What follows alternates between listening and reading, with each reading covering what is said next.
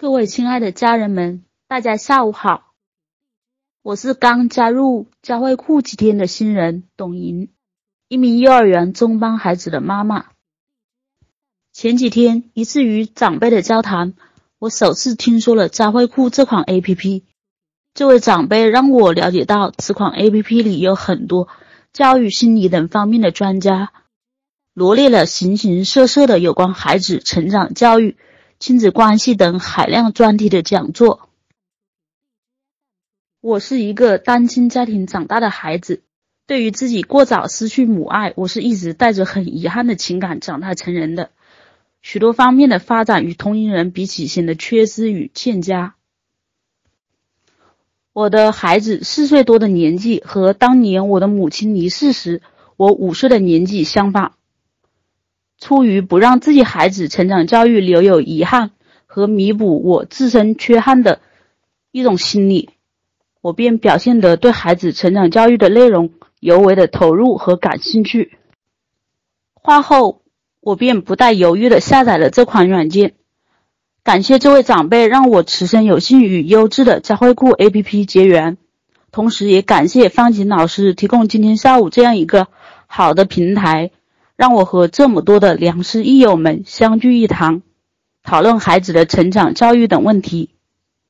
沐浴平台的阳光，愿我们共同成长，共同进步。愿我们的小苗更加茁壮苍翠，大家的生活更趋美好和谐。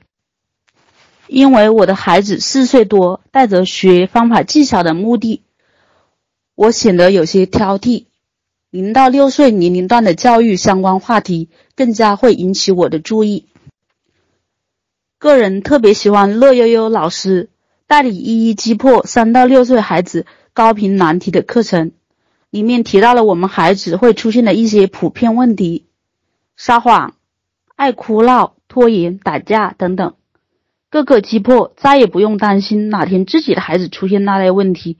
当妈妈的我变得手忙脚乱，无力正确科学的引导孩子了。乐悠悠老师有一节课是孩子任性胡闹买买买怎么办？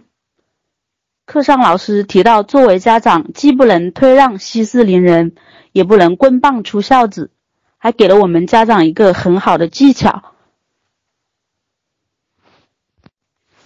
给孩子一定的零花钱自己支配。因为可支配的钱有限，买起东西来便有选择的购买，便不变得不那么任性了。